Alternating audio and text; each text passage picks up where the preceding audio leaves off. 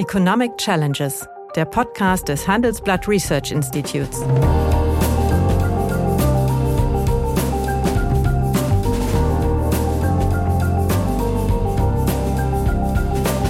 Bert Rürup, der Chefökonom des Handelsblatts, diskutiert mit Michael Hüter, dem Direktor des Instituts der deutschen Wirtschaft, wöchentlich aktuelle wirtschaftliche Herausforderungen für Deutschland wie für die Weltwirtschaft. Und früher ging es dann immer gleich um den, wie hieß das so schön, wenn man früher die Nachrichten guckte, so in den 70er Jahren, nicht der Zentralbankrat der Deutschen Bundesbank hat beschlossen, ähm, den äh, Diskonzins und den Lombard dorthin zu setzen. Da hat man gedacht, Wunder, was jetzt passiert ist. Äh, so weit wird es nicht kommen. Guten Tag, meine Damen und Herren. Hallo, lieber Michael. Lieber Bert, Grüße nach Düsseldorf. Danke. Ja, eines der Themen, die in dieser Woche die Schlagzeilen in der Presse bestimmten, war die Meldung des Statistischen Bundesamtes, dass die Inflationsrate in Deutschland im Mai auf 2,5 Prozent angestiegen ist, den höchsten Stand seit fast zehn Jahren. Und mit 2,5 Prozent liegt der Preisanstieg deutlich über dem seit 2003, allerdings für die gesamte Eurozone, geltenden Inflationsziel von nahe, aber knapp unter 2 Prozent. Und da dieser Preisanstieg begleitet wird von einem konjunkturellen Aufschwung, wird von ja, nicht wenigen, man kann sogar sagen vielen Kommentatoren vor einer Rückkehr der Inflation gewarnt. Und der Chefökonom einer großen Bank aus den Niederlanden sagte, der Anstieg zeigt, dass die ganze Palette potenzieller Inflationstreiber aktuell in voller Bewegung ist. Und äh, wenn man bedenkt, äh, dass äh, zum 1.7.2020 die Mehrwertsteuer gesenkt wurde, aber zum 1.1.21 wieder auf den Regelsatz angehoben wurde und die Rohölpreise für die zweite Jahreshälfte äh, deutlich angestiegen sind, kann man davon ausgehen, dass wir demnächst eine 4 vor dem Komma der Preissteigerung sehen werden. Und hinzu kommt auch noch, äh, ja, als Folge der sich abzeichnenden Lockerung eine massive Konsumwelle, nämlich äh, zwangweise ist die Sparquote ja auf fast 25 Prozent gestiegen. Das wird sich irgendwann entladen. Kommt es jetzt zu der ja, von vielen namentlich konservativen Ökonomen vorausgesagten Inflation? Fragezeichen, frage ich dich. Inflation als ein Überraschungsphänomen, als ein galoppierendes Phänomen äh, einer wirklich anderen Welt, nein. Ähm, was wir sehen, sind das Zusammentreffen ganz, ganz vieler Sondereffekte. Du hast erwähnt ähm, die Energiepreise, du hast erwähnt äh, die Mehrwertsteuer. Wir haben den Konsumeffekt aufgrund der, wenn man so will, ungeplanten Ersparnis im Zuge der Pandemie. Vor allen Dingen ja eine, eine Ersparnis, die zustande kam, weil man nicht so reisen konnte, reisen wollte. Das wird alles wieder irgendwie zurückkommen und diese ungeplante Ersparnis wird sich langfristig an dem orientieren, was die Haushalte ein Sparziel haben. Ähm, dass sich am Arbeitsmarkt ja die Dinge auch in Grenzen halten, sehe ich auch von daher eher eine Rückkehr zu den stabilen Mustern, die wir vorher hatten. Und das alles ähm, kennen wir in diesen Zahlen. Und dann haben wir noch diese Nachrütteleffekte aus den Lieferkettenunterbrechungen. Das ist halt doch langwieriger und auch oft mit ganz komischen Dingen verbunden. Also wenn äh, beispielsweise Kuppelprodukte wie ähm, Gips, das einfach ja nicht mehr selbst hergestellt wird, sondern sich als Beiprodukt ergibt, bei einer insgesamt schwächeren Konjunktur auch äh, weniger vorhanden ist im Angebot, dann signalisieren auch dort die Preise diese Knappheit. Also meine Überschrift ist eher, es zeigt sich, dass, die, dass der Mechanismus der relativen Preise funktioniert, so wie er soll. Der zeigt uns nämlich Knappheiten an. Und Knappheiten bedeutet natürlich Preissteigerung, denn und zwar umso mehr, ich spiele jetzt in Advocatus Diaboli, ist man, man es ja nicht leuchten kann, dass, also sagen wir mal, die, die EZB, bleiben wir mal dabei, also irrsinnige Mengen in den Kreislauf äh, gepumpt hat. Und äh, deswegen haben ja eine ganze Reihe namentlich konservativer Ökonomen ja, dass äh, die Inflation eben doch zurückkehren werde, weil Inflation mutmaßlich doch eben in erster Linie ein äh, Geldmengenproblem ist. Wenn sie dauerhaft wirken soll, ist es eine Mobilisierung der äh, monetären Impulse. Das ist sicherlich so. Man muss sich nur fragen, was ist bisher passiert. Wenn ich mir die Geldmengenaggregate anschaue, dann ist die Zentralbankgeldmenge, also das, was wir auch Geldbasis nennen, das Geldangebot, äh, deutlich angestiegen in der Zeit seit Anfang 2020, Ende 2019. Das zeigt sich aber überhaupt nicht in der Form in der Geldmenge M3, wo die Nachfrage, also die Nutzung von Geld zum Tragen kommt. Und wir haben schon seit längerem gesehen, also Mitarbeiter von mir haben schon vor fünf Jahren entsprechende Analyse auch veröffentlicht, dass die Geldmenge nicht mehr den Zusammenhang zu den Inflationsaggregaten, äh, Inflationserwartungen hat. Deswegen hat man sich ja auch von Monetary Targeting verabschiedet. Genau, das äh, war ja schon lange eine sehr äh, skurrile Veranstaltung, selbst zu Bundesbankzeiten. Äh, mehr als in der Hälfte der Jahre, wo die Bundesbank ein Geldmengenziel vorgegeben hat, das sollte ja quasi zwischensteuernd Informationen liefern. Äh, passiert da etwas an, an Risikoaufbau für Inflation, das nie richtig funktioniert hat? Und äh, wir müssen dann feststellen, dass dieser Zusammenhang so auch nicht wieder zurückgekehrt ist. Erst recht nicht unter der, der EZB, die ja anfangs eine Zwei-Säulen-Strategie hat. Sie hat sie auf Inflation direkt geguckt, Inflationserwartungen und die Geldmenge. Und sie hat ja diese eine Säule auch aufgegeben. Äh, insofern, äh, auch die Inflationserwartungen zeigen ja nicht, dass die irgendwo hin explodiert sind. Soweit wir sie in den Befragungen beispielsweise sehen auf 12 und 24 Monaten. Also äh, Entwarnung meinst du? Entwarnung insofern, als dass jetzt aus den Argumenten, die vorgetragen werden, jedenfalls nicht die Inflationsgefährdungen ableite. Ähm, es ist natürlich so, dass wir einfach äh, Preisimpulse stärker sehen werden. Also wir haben bei der Energie eine ja bewusste Verteuerung auch künftig über den CO2-Preis. Ähm, der steigt an, äh, das soll er auch. Er soll ja die Signale geben. Insofern wird sich vor allen Dingen für Energie etwas zeigen. Wenn man auf die Kerninflationsrate schaut, also die ohne Energie und Nahrungsmittel, dann haben wir eher so bei einem Trend bei 1,5. Ja, so ein bisschen äh, höher ist es schon, aber ja, 1,6, ja. aber ja. Ne? Also der liegt aber ein Prozentpunkt Breiter Propter äh, unter dem, den wir in der Headline Inflation äh, mhm. messen. Mhm. Und das zeigt ja ein bisschen auch diese Divergenz. Aber äh, ich sehe auch nicht, dass, das, dass der geldbüsche äh, Impuls über die Zentralgang-Geldmenge sich verändert hätte. Wie gesagt, die Geldmenge an sich, M3, ist einem äh, relativ stabilen Pfad. Mhm. Nach einer kurzen Unterbrechung geht es gleich weiter. Bleiben Sie dran. ChatGPT und andere Technologien verändern unsere Arbeitswelt rasant. Bei der Veranstaltung Work in Progress diskutieren wir in der Handelsblatt Media Group die Zukunft des Arbeitsmarktes, HR-Trends, KI, mentale Gesundheit und neue Leadership-Perspektiven. Sei am 13. und 14. Juni in Düsseldorf oder virtuell dabei und melde dich jetzt an unter work-progress.de. Ja, aber ähm, man muss natürlich auch sagen, also eine Ausdehnung der Geldmenge war ja immer ein hinreichendes Argument, dass sich die Preise erhöhen. Aber es fehlt natürlich noch äh, ein Auslöser. Und ja. Inflation setzt ja letztlich voraus, dass irgendwann auch die Löhne steigen und dass dann die Unternehmen auch ein, ein, ein, ja, ein, ein Argument sehen, die Preise zu erhöhen, um ihre Gewinnmarge äh, konstant zu halten. Das ist also gegenwärtig nicht der Fall, nämlich interessanterweise, gerade für dieses Jahr sind die Tarifverträge ja schon gelaufen, äh, wird die Lohnentwicklung flach wie ein Brett sein. Ja, aber trotzdem müssen diese Leute natürlich äh, höhere Preise zahlen. Also kommt da nicht doch eine Diskrepanz auf. Ich sehe auch diese Beschleunigung nicht, äh, mhm. ja, da die, da die Löhne nicht steigen. Aber gleichwohl ist, äh, sind diese Preisanstiege, gerade weil die Löhne nicht steigen, könnten schon zu einem sozialen Problem werden.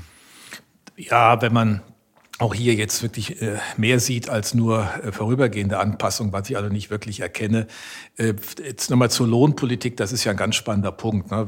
Wir haben uns ja auch abgewöhnt, makroökonomisch über drei Akteure zu reden. Früher war das ganz selbstverständlich. Auch in 80er und 90er Jahren hat man immer drei Akteure im Zusammenspiel gesehen, die Geldpolitik, die Finanzpolitik und die Lohnpolitik. Mhm. Und die irgendwie alle gleichermaßen äh, zu gucken haben, dass es nicht zur Überforderung beim Produktionspotenzial und damit auch nicht zu einem übermäßigen Druck auf die Preise, auf das Preisniveau in der Breite kommt. Die Lohnpolitik ist faktisch daraus verabschiedet. Wir reden auch nicht mehr drüber. Die Bundesbank hat schon vor drei, vier Jahren äh, im Monatsbericht entsprechende Studien vorgestellt über die Phillips-Kurve, also die Frage, ob sinkende Arbeitslosigkeit die Lohnstückkosten erhöht, weil man im Grunde dann über andere Knappheiten am Arbeitsmarkt mhm. äh, und dann stellt man fest, diese Phillips-Kurve ist für das letzte Jahrzehnt nach der Finanzkrise ebenso flach wie dieses Brett, was du eben äh, nanntest. Die liegt da wirklich ganz flach. Und wenn man fragt, warum, dann ist es einmal die geringere Bedeutung von Flächentarifverträgen. Es ist die Zuwanderung, die natürlich auch äh, Preisbildung verändert am Arbeitsmarkt.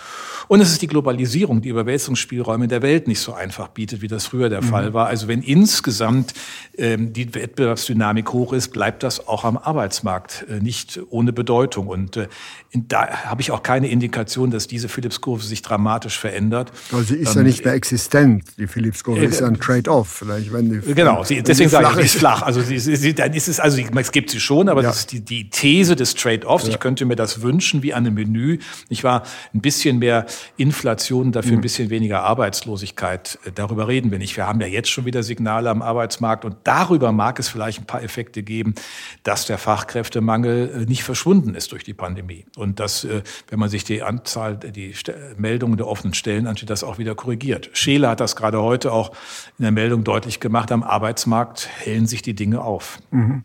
Ja, aber wie erklärst du denn dann, dass doch eine ganze Reihe von, von renommierten Ökonomen wie Herr Wieland, Mitglied des Sachverständigenrates in Deutschland oder auch amerikanische Ökonomen, sagen, naja, die Inflation hat geschlafen, aber sie ist dabei wach zu werden und wir sollten nicht zu sicher sein, dass wir alles das, was wir gegenwärtig erklären, nur über die Einmaleffekte erklären, äh, Einmaleffekte erklären können. Wenn einmal eine gewisse, sagen wir, Preiserwartung da ist, dann kommt die Inflation automatisch. Ja, aber die Preiserwartung, wie gesagt, in den, äh, in den Professional Forecasters, also in den Umfragen der EZB im Eurosystem sehen wir nicht weder auf 12 noch nicht auf 24 Monate, dass sich dort ein völlig anderer Trend abbildet. Ich meine, wir hatten einen, einen Rückgang der Inflationserwartungen und deutlich unter die Zielmarge der EZB im letzten Jahr durch die Pandemie. Das kann man ja aber auch plausibel machen. Ja, was sind die Argumente? Ich meine, es sind dann auf der einen Seite in der Tat die monetären Argumente, die hatten wir schon erwähnt, die hattest du schon sozusagen rausgekitzelt, wenn die Geldmenge halt verfügbar ist. Aber nochmal, es ist nicht die Geldmenge, sondern es ist eigentlich eine Geldpolitik gewesen, die eine Bilanzbereinigung der Banken erleichtert hat, mhm. äh, durch zu den entsprechenden Konditionen. Und das andere Argument, was die amerikanischen Ökonomen vortragen, ist äh, die hohen Fiskalimpulse, die in den USA jetzt gesetzt werden, diese 1,9 äh, Billionen US-Dollar, äh, dann noch zusätzlich im Rahmen der Infrastrukturpakete. Und dann wird das verglichen mit Europa und dann schaut man, welche Bedeutung hat Next Generation EU. Das ist ja auch nicht auf ein Jahr. Die Vergleiche sind da auch sehr schwierig. Ähm, für die USA würde ich aber sagen, haben wir eigentlich vom Produktionspotenzial eher Spielräume und wir wissen auch, dass das in den USA eher flexibel äh, auch angepasst wird und insofern es investive Elemente hat, ist es ja eher auch etwas, was das Produktionspotenzial stärkt, statt es nicht nur einfach ausbeutet oder nachfragt. Ähm, insofern, ja, ich würde auch sagen, das kann man, muss man sehen. Ich würde nur sagen, es sind eher vielleicht 20 Prozent Wahrscheinlichkeit. Und äh, keiner würde mehr die These oder die Aussage von Karl Schiller wagen, der 1968, glaube ich, damals im Vorlauf der Bundestagswahl 69 gesagt hat, die Inflation ist tot wie ein rostiger Nagel. Nicht? Also sie hat schon wieder ein bisschen mehr Glanz, der Nagel. Aber es, trotzdem liegt er da. Er, er, er, liegt noch da. Aber das bringt mich natürlich zu der Frage, wir haben ja die verschiedenen Inflationsursachen. Äh, über die Preisanstiege geredet, aber wir sind weitgehend der, ein, der gleichen Meinung, äh, dass äh, dieser Anstieg, den wir gegenwärtig sehen, nicht eine Folge der, sagen wir mal, Geldpolitik ist, sondern von angebotsseitigen Effekten. Ganz früher, wenn man mal noch Grimms Märchenbücher liest, da, ja, da, da, da gab es noch keine Inflation, da gab es Teuerung. Und eine Teuerung gab es immer nach einer Missernte, weil das in agrarischen Gesellschaften das Strategische war. Und da erhöhten sich die Preise flächendeckend, alle. Ja? Mhm, ähm, Inflation, der Begriff, äh, kommt ja so aus der, der frühen Neuzeit. Damals war der Peso die Weltwährung und äh, Europa wurde von Gold und Silber aus Südamerika überschüttet und dann sprach man auf einmal von Inflare, von Aufblähen. Aber jetzt haben wir doch einen ganz, ganz witzigen Effekt. Wir haben auf der einen Seite haben wir ja eine Aufblähung der Geldmenge und du sagst dann aber nicht der relevanten M3, weil wir haben eine Inflare, eine Inflation der Geldmenge, aber trotzdem sind die, sagen wir mal, preistreibende Effekte angebotsseitiger Natur, wie Erdöl und, und, und, oder, oder äh, Steuererhöhungen. Nach einer kurzen Unterbrechung geht es gleich weiter. Bleiben Sie dran. Ich bin Dr. Robin John, Allgemeinarzt in Schönebeck. Das ist 15 Kilometer von Magdeburg entfernt und trotzdem zu weit, um hier Nachwuchs zu finden. Immer mehr Praxen im Salzlandkreis bleiben unbesetzt und Patienten haben lange Wege und noch längere Wartezeiten. Das muss sich ändern. Die besondere Nähe der niedergelassenen Haus- und Fachärzte ist in Gefahr. Was die Gesundheitspolitik jetzt dringend ändern muss, erfahren Sie auf rettetdiepraxen.de. Was, wie ja, das, ja, ich meine insofern das Zitat, was du von dem, ähm, äh, von dem Kollegen der niederländischen Bank, ist ja nicht ganz verkehrt, wenn ja. man allein mal guckt, was für Herr Presti alles auf dem Tisch liegt. Ich kann den Namen so schlecht aussprechen. Ja, ja. Ne, also für, rein für sich betrachtet, wir haben ähm, die Geldmenge darum liegen, wir haben Energie als Preistreiber ähm, und jetzt können wir als relativ vielen Effekten äh, alle möglichen Anpassungen in den Vorstufen der Produktion. Das sind Corona-Echo-Effekte, die einfach noch nachwirken. Ähm, es sind äh, auch zum Teil das Einwirken von protektionistischen Maßnahmen, die ja auch nicht gerade helfen, äh, die Lieferketten leichter zu organisieren. Und insofern ist, muss man auch ein Auge drauf haben, das würde ich schon sagen. Insofern ist es auch für die, für die EZB ein Thema zu gucken, dass das nicht wegläuft. Äh, aber sie kann ja auch durch ihre Argumentation und durch ihre Ankündigung sehr deutlich machen, was sie tut. Sie hat ja, ohne dass sie überhaupt erst über Zinsen reden muss, das, äh, Möglichkeiten im Bereich des, des Quantitative Easing, also der, der unkonventionellen Maßnahmen, die sie seit 2015 nutzt, Möglichkeiten, ähm, da auch äh, etwas mehr Tempo rauszunehmen und äh, oder vielleicht auch ganz andere Signale zu geben. Also insofern hat sie die Möglichkeit und sie kann natürlich angesichts des der mehr Instrumente, die sie heute nutzt, das auch etwas differenzierter zu tun. Früher ging es dann immer gleich um den, wie ist das so schön, wenn man früher die Nachrichten guckte, so in 70er Jahren, nicht der Zentralbankrat der Deutschen Bundesbank hat beschlossen, ähm, den äh, Diskontzins und den Lombard dorthin zu setzen. Da hat man gedacht, Wunder, was jetzt passiert ist. Äh, so weit wird es nicht kommen. Ja, ähm, ich versuche jetzt trotzdem mal einen kleinen Gegensatz aufzubauen. Also was du eben erzählt hast, äh, Gottfried Haberler, den kennen die jungen Leute gar nicht mehr, mhm. war ein bekannter Ökonom, mhm. so Anfang des vergangenen Jahrhunderts und der hat eine tiefe Weisheit Weisheit ausgesprochen hat, nämlich gesagt, Inflation herrscht dann, wenn die Leute glauben, dass Inflation herrscht. Äh, und könnte es nicht sein, dass sich hier durch gewisse, sagen wir mal, ja, selbstbeschleunigende Effekte kommen, wenn die ja, mitteilen, sie meinen, wir haben eine Teuerung, wir haben eine Inflation, die Inflation steht voraus, äh, dass sie dann kommt und möglicherweise verschärft wird durch das Bewusstsein, dass die EZB gar keine geldpolitische Möglichkeit hat, gegenzuhalten. Nämlich wenn sie zinspolitisch gegenhalten würde, wäre doch eine Reihe von Euro-Ländern pleite. Da haben wir ein Problem. Das ist sicherlich so. Es gibt schon eine Art fiskalischer Schranke für die Geldpolitik. Ich würde es nicht Dominanz nennen, aber doch ähm, Schranke der Geldpolitik, wo sie dann äh, diese Spielräume so nicht hat. Und sie muss ja auch auf den Durchschnitt der Eurozone achten. Ja. Ähm, und nun kann man natürlich auch sagen, eine, eine FED, eine amerikanische Notenbank, würde sich bei zweieinhalb oder bei drei Prozent im Jahresdurchschnitt auch jetzt nicht sonderlich äh, Sorgen machen. Wir werden, du hattest es erwähnt, äh, in einzelnen Monaten sicher die vier Prozent sehen. Aber es bleibt ja immer die Frage, was sind das für Prozesse? Wenn es keine dahinter stehen keine monetären Impulse sind, die sich durchgewirkt haben durch die Volkswirtschaft, sondern es sind mhm. Veränderungen in einzelnen Märkten, dann ist das nun mal so, dass sich das auch in den Preisen spiegelt. Ist ja auch nicht so, dass die Konsumenten nur gegenüber, äh, sich Preiserhöhungen gegenüber finden, sondern sie haben in Sektoren wie im Bereich Textil äh, und anderen ja auch Preissenkungen. Also mhm. es gibt ja auch äh, einfach auch dort die Gegeneffekte, weil die Nachfrage in einer anderen Relation steht. Und ich meine, man muss sich immer klar machen, diese Pandemie Pandemie als Stillstandsökonomie war nicht beendet mit dem massiven Lockdown im, Mai vor einem Jahr. Das haben nur alle gemerkt, mhm. aber auch ökonomisch nicht. Mhm. Und das System wieder in Gang zu bringen, führt über ganz, ganz viele Kanäle für die, zu diesen Preiseffekten, weil sich einfach Mengenrelationen so verschieben. Ich meine, nimm das, nimm den Autobereich. Ähm, die sind, der Automobilbereich ist sieben Prozent Nachfrage nach Halbleitern.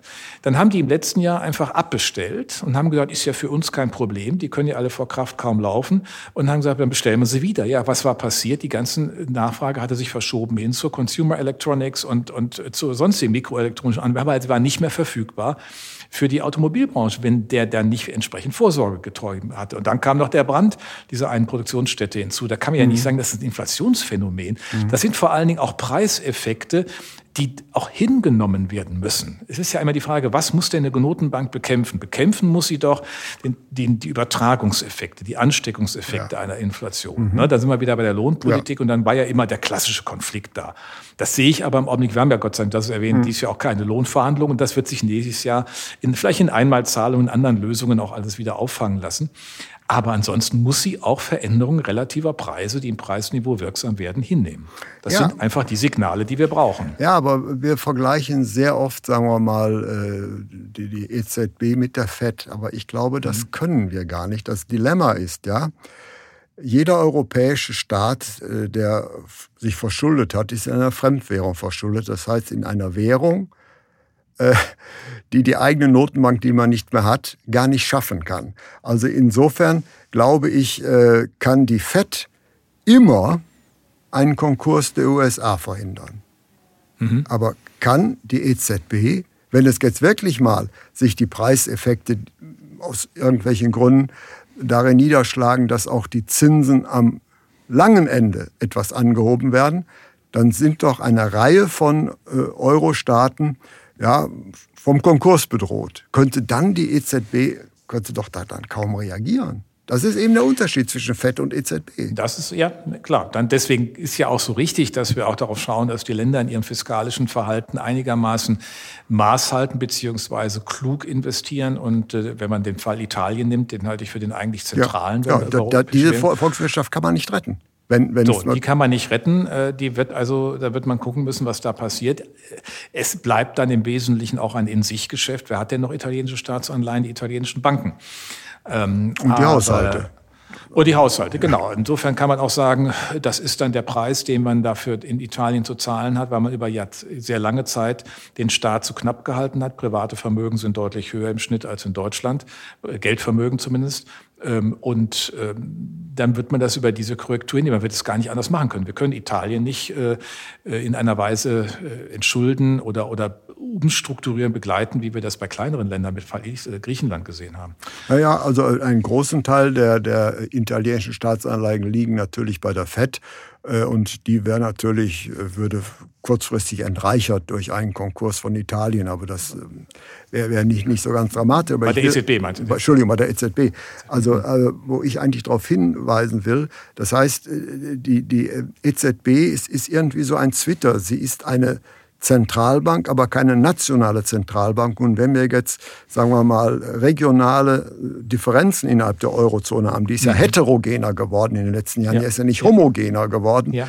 Äh, kommt natürlich auch diese Bank sehr schnell an die Grenzen der Möglichkeit, irgendetwas gegen akzelerierende Inflationserwartungen zu unternehmen. Sie hat mhm. sich ja selbst gefesselt eigentlich. Und da könnte ich schon ein, ein Problem sehen, wenn die Märkte das mal spitz gekriegt haben. Wenn Sie, ja, wenn die Story sozusagen an den Märkten ein, ein Investitionsmotiv wird. Ja. Ähm, wie gesagt, ich, das kommt sehr stark auf die kommunikative Leistung an, die die EZB da erbringt. Sie ist ja immer noch in ihrer strategischen ja, Neufindung seit oder geraumer Zeit, seit geraumer der Strategie. Zeit. Das ähm, muss ja vielleicht auch anders aufgesetzt werden. Aber das ist in der Tat das Dilemma, das wir, auf das wir hier ganz extrem stoßen. Denn wenn die, äh, das Geld, das man nicht selbst machen kann, wie man früher so schön gesagt hat, weil es eine, äh, eine transnationale Notenbank mhm. ist in der Währungsunion, setzt Bedingungen und da muss man die akzeptieren. Das ist zum Teil halt ignoriert worden. Und das, was mir am meisten Sorge macht, dass das in Italien politisch politisch, öffentlich äh, immer verbunden ist mit dem Vorwurf, Schuld daran sind die Deutschen. Deutschen. Weil die haben, äh, lassen ja nicht zu, dass wir das, äh, dass das anders gemacht wird. Dabei hat Italien die Schlüssel selbst in der Hand. Die Erwerbsquote in Italien liegt irgendwie bei 62 oder 63 Prozent. Sie liegt bei uns bei knapp 80 Prozent. Mhm. Das heißt, ähm, wenn die nicht endlich mal den Arbeitsmarkt mobilisieren und mehr Menschen Arbeit ermöglichen in dieser Volkswirtschaft, ähm, dann werden sie es, andere werden es für sie nicht tun können. Ja, mhm. Und das, das Schlimme ist, ähm, sie erzählen national die Story, sie hätten da gar nichts mit zu tun. Der Einzige, der jetzt ein bisschen mutig war, war Draghi in seiner äh, Einbringungsrede im Parlament für das Programm Next Generation EU der italienischen Regierung. Mhm. Das ist auch ambitioniert. Da ist auch vieles äh, angesprochen und das ist auch mit einer Ehrlichkeit versehen. Die Frage ist nur, hat er überhaupt die Zeit und hat er überhaupt die Möglichkeiten, es dann durchzusetzen. Und da kann man große Zweifel haben. Also Italien kann uns noch Freude machen. Mhm. Aber wenn wir mal ein Zwischenresümee ziehen würden, würdest du sagen, was wir gegenwärtig haben, ist ein Preisanstieg, der ist markant, der trägt aber bislang mehr die Charakteristika einer Teuerung. Und genau. er ist nicht von äh, der überschüssigen äh, Geldmenge äh, ja. ausgelöst das, worden. Das, das glaube ich, das sollte man vielleicht mal festhalten. Allerdings ja. äh, sehe ich äh, schon ein gewisses Risiko. Wenn sich dieser Glaube an steigende Preise einmal verfestigt hat, sind natürlich die Handlungsmöglichkeiten der EZB sehr viel geringer als die der FED, da nämlich äh, die EZB eigentlich keinen Anstieg der Zinsen am langen Ende äh, sich leisten kann, im Interesse des Zusammenhalts äh, der Union. Genau, das ist sozusagen, wenn man sagen, auf zwei Ebenen und auf zwei äh, Zeitschichten ist das unterwegs. Ja. Äh, aktuell aber leitet sich daraus ja nicht ab, dass die EZB jetzt deswegen Nein. schon etwas tun könnte Nein. und tun müsste. Kann sie auch nicht, aber äh, es ist vor allen Dingen eigentlich ein Appell an diejenigen Akteure in den Volkswirtschaften, die sonst die Transmission in der Inflation zu verantworten hätten. Das heißt, Lohnpolitik sollte auch im nächsten Jahr verantwortlich sein. Ja, richtig, aber das, gut, jetzt sprach der Arbeitgebervertreter. Aber nee, nee, das ist auch ökonomisch nicht. Also die Dinge hat auch immer der Sachverständigenrat ja. schon aufgeschrieben und der musste gar nicht dafür das IW befragen, weil natürlich äh, rein makroökonomisch betrachtet ist, auch wenn die Lohnpolitik solche Signale senden wollte, sie das tun können. Ich erwarte das nicht, weil mhm. es einfach in all den letzten zehn, fünf, also eigentlich seit 1996, 97 äh, keine äh, ähm, Lohnpolitik mehr gegeben hat, die einen Konflikt getrieben hat, um wirklich hier zu einer anderen Verteilungsrelation zu kommen. Im Grunde ist, hat sie auch ja. keine Argumente dafür. Die Lohnquote ist wieder angestiegen. Die Lohnquote ist ja auch mit der Beschäftigung in der EU-Maße korreliert. Das war eine ja. Beschäftigung zu guten Löhnen. So, und äh, von daher, äh, das Waterloo der Lohnpolitik war die im Frühjahr 1995 äh, die Tarifrunde Metall- und Elektroindustrie. Mhm. Das, glaube ich, wollen beide Seiten nicht mehr wiedererleben. Deswegen wäre meine These, äh, dass das dich auch nächstes Jahr wieder beruhigt, vor allen Dingen auch, wenn sich die monatlichen äh, Entwicklungen bei den Preisraten dann auch wieder beruhigt haben. Ich äh, teile deine Analyse, weise aber trotzdem zurück und daraus kommt mein gewisses Bauchgrimmeln. Sollte sich einmal in der Bevölkerung eine Inflationserwartung durchsetzen, sind die Reaktionsmöglichkeiten der FED darauf, der EZB darauf sehr viel geringer als die andere Notenbank, eben aus dem Dilemma, äh, da die einzelnen Staaten ja in einer Währung verschuldet sind, die die eigene Notenbank, die sie nicht mehr haben, nicht mehr schaffen kann. Und das da sehe ich eigentlich das große Risiko. Die, die äh, EZB ist bei weitem nicht so handlungsfähig, auf äh, Inflationserwartungen zu reagieren wie die FED. Das, da ja, sehe ich ein das Risiko. Haben wir, das haben wir, glaube ich, gut, gut rausgearbeitet. Ist auch das Risiko. Auf der anderen Seite, denke ich aber, sollte man nicht vergessen, dass in den Zeiten, als beispielsweise nach Beginn der Währungsunion das Stichwort der gefühlten Inflation ja, äh, ja sehr öffentlich wurde, das ja auch nicht die Märkte irritiert hat. Also da hat der Konsument, äh, da habe ich tollste Diskussionen Brachinger erlebt. hat die ja erfunden. Brachinger, die Genau, der ist leider Inflation. schon verstorben, deswegen ja. wird das auch nicht mehr gerechnet. Das ist eigentlich ein spannendes, ein spannendes Konzept. Ähm, das kann man ja versuchen, an anderen Dingen noch zu entwickeln. Nur, was ich sagen wollte, die Tatsache, dass die Menschen damals gefühlt hohe Inflationsraten irgendwo gesehen haben oder empfunden haben, hat ja nicht zu dieser Marktentwicklung geführt, die du jetzt so als Risiko mhm. beschreibst. Also der Zwischenstep ist, glaube ich, der schwächste in dem mhm. Risikoargument. Das eigentliche ist dann, wenn es denn käme und die Märkte würden so reagieren, was könnte die, die, ähm, die Zentralbank tun? Da sind wir einig. Sie hat äh, nicht die Gefechtslage wie die FED vor der Nase. Ähm, aber der Weg dahin, ähm, den halte ich mit deutlich geringerer Wahrscheinlichkeit äh, für plausibel, sodass dass der Ausgangsbefund, wir haben Teuerungsphänomene, erst einmal der zentrale ist. Damit bedanke ich mich bei dir. Wir waren diesmal erschreckend einig. Das muss sich bei der nächsten Diskussion, wenn wir über Parteiprogramme mal wieder diskutieren werden, ändern. Vielen herzlichen Dank. Danke dir. Das war Economic Challenges, der Podcast des Handelsblatt Research Institutes.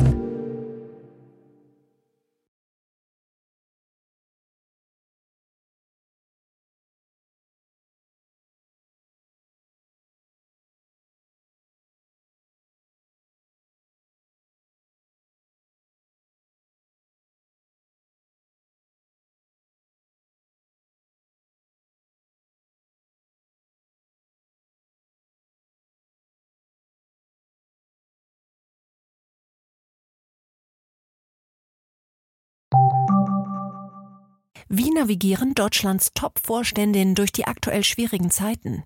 Hören Sie es selbst bei der Female All-Star Boardroom Session am 14. Mai.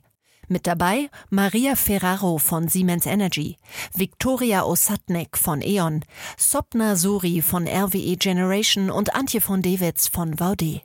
Wir sprechen mit Ihnen über die Stärkung der Wirtschaft, das politische Klima und die geopolitischen Krisen. Seien Sie dabei, femaleallstarboard.de. Thank you.